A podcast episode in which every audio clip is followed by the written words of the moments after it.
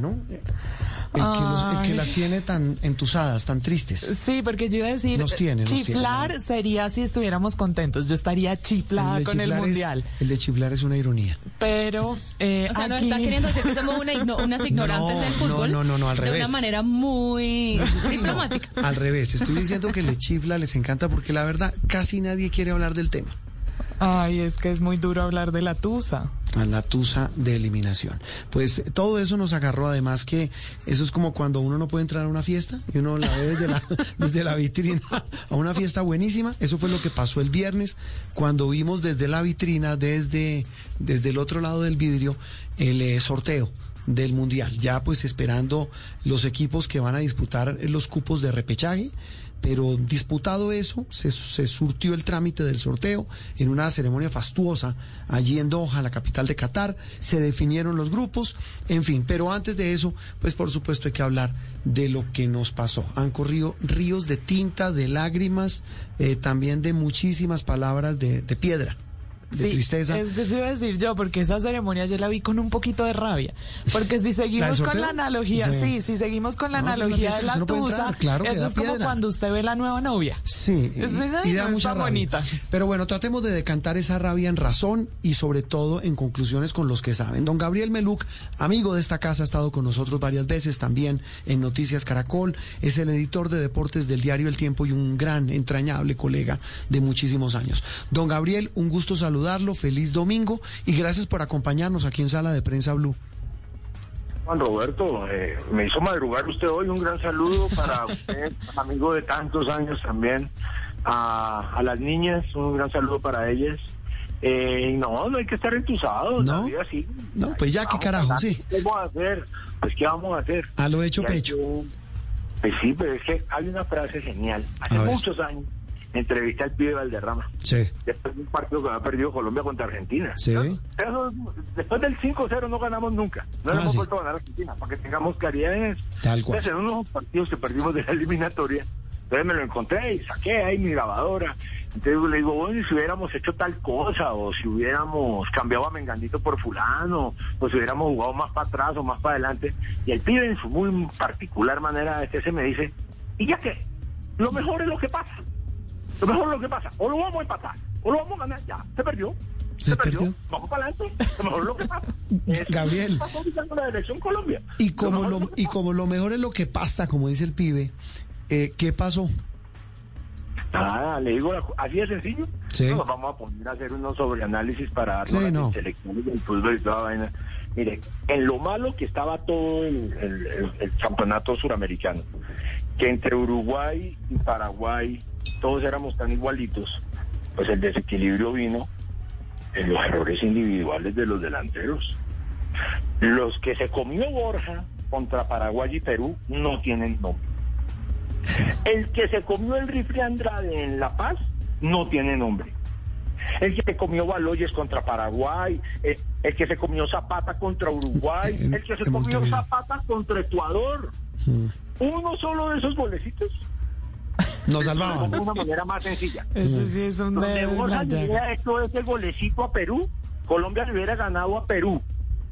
Hubiera tenido dos puntos, tres puntos más y Perú dos puntos menos. Mm. Yo ya estaríamos ahí en ese grupo donde dice repechaje entre Colombia y Australia. Sí, y, y, y, Las y niñas hubiéramos pasado en el grupo de, Francia, Dinamarca y Túnez. Eh, Y, le, devuelvo con una frase de alguien, pues ma- muy coloquial. Si mi tía tuviera bigote, sería mi tío. Ah, no, pues es más sencillo. Si mi tío hubiera nacido mujer, ¿qué hubiera sido? Eh, sería la tía. Usted me pregunta, ¿qué pasó? Pero, No- no hicimos ¿qué goles. pasó? De verdad, más allá de que entonces nos la queramos dar Sí, de analistas. los genios del fútbol Sí. y de que la estrategia y la vaina y que además yo puedo salir una vaina muy taquillera. Sí. Gabriel. No, mira, eh, salgo a decir, no, aquí en Blue estamos diciendo que es la corrupta y asquerosa, inmunda dirigencia del fútbol. Pues con esa corrupta y dirigencia horrible, lo que haya sido, una peor, que está cantando todo en Estados Unidos y fue el mejor mundial de la historia, y ahí no dijimos nada. Sí. No, no, no, que las estructuras, el fútbol juvenil, que que tiene que ver el fútbol juvenil en que Borja haya metido la pata de la manera tan grosera en que la metió. Sí. Entonces, esto es un juego de fútbol, no tiene más, no tiene más que eso. es un juego de fútbol. Y en ese juego de fútbol no fuimos al Mundial porque en medio de la mediocridad general de la, del área, donde estábamos mano a mano entre los mediocres, pues los delanteros la, embarraron. Mm. Pero, pero independientemente de eso y de, y de no entrar en esos análisis sesudos, Gabriel, ahí sí también hay una verdad de apuño, que algo pasó en ese equipo. Claro, no hicimos goles, no ganamos partidos, no hicimos puntos, pues no fuimos, nos eliminaron. Pero, pero hay en el trasfondo al menos un ruido enorme sobre lo que pasó entre uno y otro técnico, entre la salida de este señor Peckerman, entre la llegada de este señor Queiroz, la salida de Queiroz y la llegada de Rueda. Eso nos Pues la- mató. Los, los hechos son así de sencillos. Mm, sí. Eh, el técnico de Uruguay llegó faltando cuatro partidos y no ha habido ningún ruido. Ganaron los cuatro partidos y entraron de manera directa y fueron terceros. Luis Fernando Suárez en Costa Rica, el técnico colombiano, llegó hace tres, cuatro partidos, ganó los cuatro partidos derecho y está hoy en el mundial ahí en la casilla del segundo repechaje, del repechaje 2. Y si le toca, le toca con España y con eh, Alemania y con Japón y tal. Entonces aquí, ponernos a ponernos a meter esos ruidos me parece que también es... ¿Qué pasó? A Peckerman no lo dejaron por una sola razón. A Jesurum y a González les caía gordo Pascual Lescano. Y nosotros hicimos un informe en el periódico El Tiempo, creo que fue la semana pasada o un domingo. Usted lo leyó ahí en el programa, no sé si fue hace ocho días o el domingo pasado. Debe haber sido el domingo pasado. Contamos exactamente cómo fue la novela de la sacada de Peckerman. Con directivos de esa época. No se aguantaban a Pascual Lescano. Y se pusieron a hablar con unos amigos periodistas que ellos tenían que Pascual Lescano vendía a los jugadores y que el equipo jugaba mal para poder sacarlos, justificarse. Y la decisión estaba tomada en pleno Mundial de Rusia cuando el equipo ni siquiera estaba jugando. Cuando estaba llegando a Rusia ya la decisión estaba tomada. Porque no se aguantaban a Pascual Lescano. Trajeron a Queiroz. La idea de Queiroz no es nada mala, para que vea usted. Era un técnico con recorrido, de prestigio, serio. Llegó a hacer todo lo que dicen los intelectuales del fútbol, ¿no? El trabajo de base, eh, armar un equipo serio que juegue a la europea, eh, eh, la división de menores, se reunía con los, eh, con los técnicos de las menores, tal, trabajó su equipo. Y el equipo le reventó y le estalló el camerino en la cara. Entonces, coloquialmente dicen que fue James el que le reventó el camerino. Le quiero recordar cómo fue el episodio hasta donde se A ver, conoce sí. hasta donde se conoce el partido va se va jugando el partido eh, Uruguay Colombia en Barranquilla. Sí. se va perdiendo a los 20 minutos 2-0 el técnico a los 30 minutos hace un cambio. Saca a Wilmar Barrios y mete a Luis Díaz. Sí.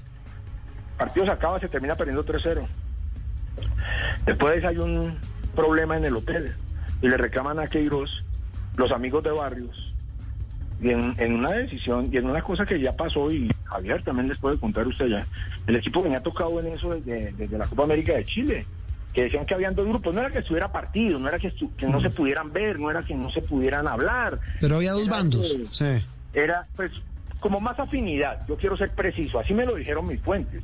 Así como usted en su grupo de trabajo se habla más con unos que con otros, pues eso es lo que pasaba en la selección. Y entonces estaba un grupo que era el de los blancos, ricos, exitosos, Sí, eh, pintosos, y los que no eran ni siquiera amigos de barrio. Racismo. Lo que estábamos hablando No, hace un rato. exactamente, Sí. no se meta en eso, no se meta en eso, porque es afinidad. Sí. Eh, yo, por ejemplo, eh, tengo muy buenos amigos em, eh, afroamericanos, mi familia es chocuana, mi familia es de Quibdó. Eh, pero a veces vienen aquí a Bogotá y yo estoy más afín con los que oyen boleros que con los que oyen sachuque. Es ese tipo de Sí, afinidad. entendido. Que había- Sí. ese, entonces, eh, fueron los amigos de Barrio y se calentaron con Queiroz. Pero es que ustedes, ¿por qué sacaron a Barrios? Culpaste a Barrios de la derrota delante del público y la prensa. Le echaste la culpa a Barrios cuando el que estaba jugando mal era James, que entre otras cosas no lo había agarrado y luego se equivocó por allá, perdió un balón que nos metieron otro gol. Sí. Gabriel, Eh, venga, le cuento, venga, le Sí. termino de contar la historia. Y entonces se agarraron. Y ahí donde están las versiones de que entonces dice que Lerman agarró a, a James por el pescuezo, o que, o que el que zarandeó a James fue Muriel. No, y ahí pero el qué- grupo quedó roto. Pero qué tristeza, ¿no, Gabriel? Que, Eso fue el viernes y se fueron el martes para Ecuador y perdimos 6-1. sí, Ahí les fue. clavaron seis. Sí. Gabriel, pero aunque usted diga que bueno, la culpa es de los jugadores y no del técnico, pues lo más seguro es que rueda chao chao y entonces ahora qué hacemos? ¿Cuáles son nuestras opciones para el siguiente director de la Oiga, selección? más allá de las opciones que podamos tener, mujer, aquí la discusión es ¿Cuál es la decisión que van a tomar los directivos? ¿Van a esperarse hasta que se acabe el Mundial? Es decir, hasta dentro de ocho meses, para contratarlo en enero, es decir, hasta nueve meses, y ponerlo a andar en febrero, es decir, hasta dentro de diez meses, Casi un año. Y volver a lo mismo. o nombrarlo ya. Entonces uno llega y dice, hombre, y, si no- y en el Mundial que es que están los mejores técnicos, vamos a apresurarnos para ver si de pronto hay algo que nos sirva. Como ocurrió con Queiroz. La decisión es esa. Yo en este momento no sabría qué hacer. Yo digo, bueno, si salgo a nombrar ahora, entonces a quién busco. Tengo que empezar a mirar qué es lo que hay en el mercado. Entonces y además todas las versiones que publicamos todos, que citando la página trespalitos.com, eh, decimos, no, va Bielsa, no, eh, Pinto. Ah, no creo que sea tan, no, sé, no creo que sea tan fácil. Y yo no me la voy a venir aquí a posar de doctor intelectual, pseudo intelectual del juego. Yo creo que habría que sentarse a pensar seriamente, bueno, ¿nos vamos a esperar todo ese tiempo? ¿O nos vamos a decidir a nombrar un técnico ya dentro de lo que hay y vamos a buscar y lo tenemos que nombrar ya que a junio para ver si en esos tres, cuatro, cinco meses donde va- iremos a jugar dos o tres partiditos amistosos, porque tampoco hay más. Si hacemos dos partidos amistosos será un éxito. Entonces vamos a nombrar un técnico para dirigir dos partidos amistosos. Entonces es complicado, no es tan sencillo. Déjame que no es tan sencillo. Gabriel. En este momento tendría que sentarme a pensar. Hay, hay muchas voces que también, ah, pues digamos que, que estos días han sido días de, repartir culpas, ¿no? De responsabilidades. Y, y también Bueno, allí bueno. cae eh, el Comité Ejecutivo de la Federación Colombiana de Fútbol. Muchos ya piden la cabeza de Ramón Yesurún. Eh, yo le quiero... no pre- se la van a dar. Eso es, es más fácil sacar, estoy de acuerdo con lo que va a decir Gabriel, eso es más fácil sacar quién sabe quién que a Jesurum. Pues si antes recibió más No, pues, responsabilidades. pues lo acaban de reelegir, acaban de anclarse. Es que el problema no es que sea más fácil sacar o no sacar. Es que el problema es que los dirigentes del fútbol se escogen por política y por votos.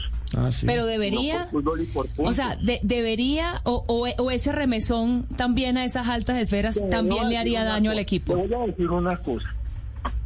Eh, ¿Cuál es la responsabilidad de los directivos? La responsabilidad de los directivos es haber escogido unos técnicos. Sí. Entonces uno dice, sacaron a Peckerman. Ah, qué vaina, si eso venía bien, hermano, y además, pues, hay que acordar también un momento histórico de la política de la federación, ¿no? Jesurún estaba por primera vez elegido. Entonces Jesurún, cuando ya estaba reemplazando a Bedoya, había llegado por el encargo, por- porque era el primer vicepresidente, cuando Bedoya sale corriendo para Estados Unidos a cantar en el escándalo de la Conmebol Gate por las coimas en los derechos de televisión, entonces Jesurún asume ese puesto automáticamente por estatutos. Él no había nombrado a Peckerman. Cuando vamos para el Mundial, antes del Mundial, como está ocurriendo en este momento, viene la Asamblea Electiva y sale elegido Jesurún por primera vez para ser presidente de la federación. Venía de un encargo, ahora era elegido por primera vez. Cuando uno llega de presidente y dice, bueno, yo soy el jefe, yo sí voy a poner un técnico de los míos. Ahí es donde puede empezar a tener alguna culpa. La carga Y eso de que estamos- responsabilidad. eso que estamos, estamos, estamos gobernando con el retrovisor. Ah, es que Peckerman nos hizo falta. Eso cuando en política usted bien sabe, Juan Roberto, que cuando uno empieza a gobernar con el retrovisor está frito. Así estamos los periodistas deportivos y está el país. No es que con Peckerman, no es que si hubiera sido, esa decisión ha traído un costo. Fue traer a Queiroz, que le vuelvo a decir, no era una mala idea. Pero como la vida se va moviendo como los ríos y usted tiene que enfrentar las situaciones como van pasando, pues ese experimento fracasó porque el grupo de jugadores le estalló en la cara como una granada Mm. Pero, que había pero que mire, cambiarlo. mire una cosa, Gabriel, eh, yo- y, la gran reflexión, usted to- todo, resumió todo en, en estas reflexiones, pero tal vez una final, hombre, nos pasó en el Mundial de 94 eh, y, y volvemos a lo mismo en la, en la No, mejor no selección que pasó hemos En el tenido. Mundial del 94, en el Mundial del 94 no nos pasó eso. No, nos pasó lo siguiente, 90 Gabriel. Con el mismo técnico De- se mantuvo el mismo No, técnico. pero déjeme terminar. Nos pasó lo mismo y es, es, perdóneme la palabra tan fea, carteles de jugadores vetando, tumbando técnicos, haciendo lo que se les da la gana en los camerinos, en fin, una tristeza. ¿Quieres que le diga una cosa? Eh, eh, Gabriel, ¿Usted cree la tristeza es la siguiente. El equipo quedó eliminado? Sí. Faltando cuatro fechas, Sí. faltando cuatro fechas, el mismo técnico Reinaldo Rueda, en el que creo que el 99% del país... Qué, qué pesar volver a lo mismo, en intrigas, consejas. dijeron, Va a venir Rueda en vez de Queiroz y todos dijimos, pues sí, traigan a Rueda. Sí. Dígame quién. Ustedes allá también en Brujeno, ¿no? Pues sí, ese es que. No, no, y es- dijimos, este era. Pe- pero Gabriel, que era. la reflexión es qué pesar, ¿no? El equipo era cuarto. No, qué pesar, qué El pesar el terminar en esto. Contra Perú. ¿Y el problema esa- goles que comió Borja aquí contra Perú, Ah, sí. que se perdió 1-0 Sí. con Perú. Juan Roberto y, y Gabriel, pero que esa cultura interna del equipo esté tan dañada, también Eso, eso... también es relativo. Usted no ve al equipo jugando acá, matándose. Hicieron lo que pudieron, que no les alcanzó, no les alcanzó. Mm. Entonces se van creando unos, es- unos ideales públicos, unos mitos urbanos, como el túnel que había entre la Embajada de Estados Unidos y el edificio Buckley. ¿Se acuerda? total. O entre la embajada y el aeropuerto El Dorado, El sí. mito urbano es que la cultura de los futbolistas está podrida. Hombre. No, pero yo no, yo no creo que tanto podrida, porque, porque son buenos, digamos, mi- mire lo que voy a decir, Gabriel, son, son buenos pelados, pues mire, no estarían jugando en los equipos que juegan si no, hicieran, no- si no son lo que tuvieran. Pero más allá de eso, pues son muchas las tristezas y reflexiones que nos deja este episodio de la eliminación. Pues ojalá, Gabriel, ojalá llegue un buen técnico, alguien que pues eh, mire eh, cómo puede canalizar eh, esas capacidades tan enormes de estos muchachos y sobre todo encontrar pelados nuevos y gente que nos ayude a, a- a ver con esperanza el futuro. Y por ahora ver el Mundial, que pinta bueno, ¿no? Mire, esto tiene dos cosas buenísimas para ir al mundial. Mire. Sí. Usted en un, en un, si usted se va para allá, Sí. logra juntar unos pesitos, unos, unos euro dolaritos. Lo, allá. lo juntamos y nos vamos. Bueno, ese mundial tiene una cosa sensacional. Y es que son apenas ocho sedes, ocho estadios, y todo cerquitica. Y No, además se va una maravilla. ni siquiera trenes, es un sistema de metro que pareciera que eso fuera Dojotá. Entonces en Doha, eso es una eso es sencillísimo. Sí. Usted en un partido, si se organiza, se puede ver tres partidos en un día. No, No. una Y maravilla. no solo eso. Digamos que estoy exagerando. Se ve dos partidos y se pierde un himno, pero llega. Entonces este mundial, este mundial tiene esa ventaja. Para nosotros, para nosotros tiene un problemita de horario, que es que el primer partido de la primera fase es a las 5 de la mañana. Ah, eso no importa. Ah, eso no El segundo partido es a las 7 de la mañana. Perfecto. Perdón, a, la- sí, a las 7 de la Sí. Hay otros partidos a las, a las 11 y otros partidos a las 2. No. Yo ya lo tengo listo. Mire, No, no, claro. A las 5, termina a las 7, llega a las 8 a su oficina, prende el televisor, a las 10 es la hora del break y a las 2 la del almuerzo. ¿Y cuál? Se reorganizan los horarios, eso no importa. la. Mire, hay que llenar el álbum, hay que, y, y si no se va, pues, pues entonces verlos por televisión o por el celular, en fin. Pues Gabriel, como siempre, de verdad un placer este- hacer este brunch dominguero para hacer una tertulia de hablar de esta tristeza, pero me quedo con la frase del pibe y tiene toda la razón ese sabio de la vida que es el pibe Valderrama. Lo mejor es lo que pasa y veamos qué ocurre de aquí en adelante hacia el futuro con nuestra selección Colombia, a la que todos adoramos, idolatramos y queremos tanto. Un abrazo, Gabo, saludos en la casa, ¿no? Saludos para todos ustedes. Hay nuevas condiciones en la casa para que esté enterado y además por eso estamos levantándonos tan tarde y apenas a tomar tinto cuando usted ya va por el desalmuerzo, joven. Bueno, me cuenta después, me cuenta después. Gabriel Meluque, el editor de deportes del diario El Tiempo, aquí en Sala de Prensa Blue.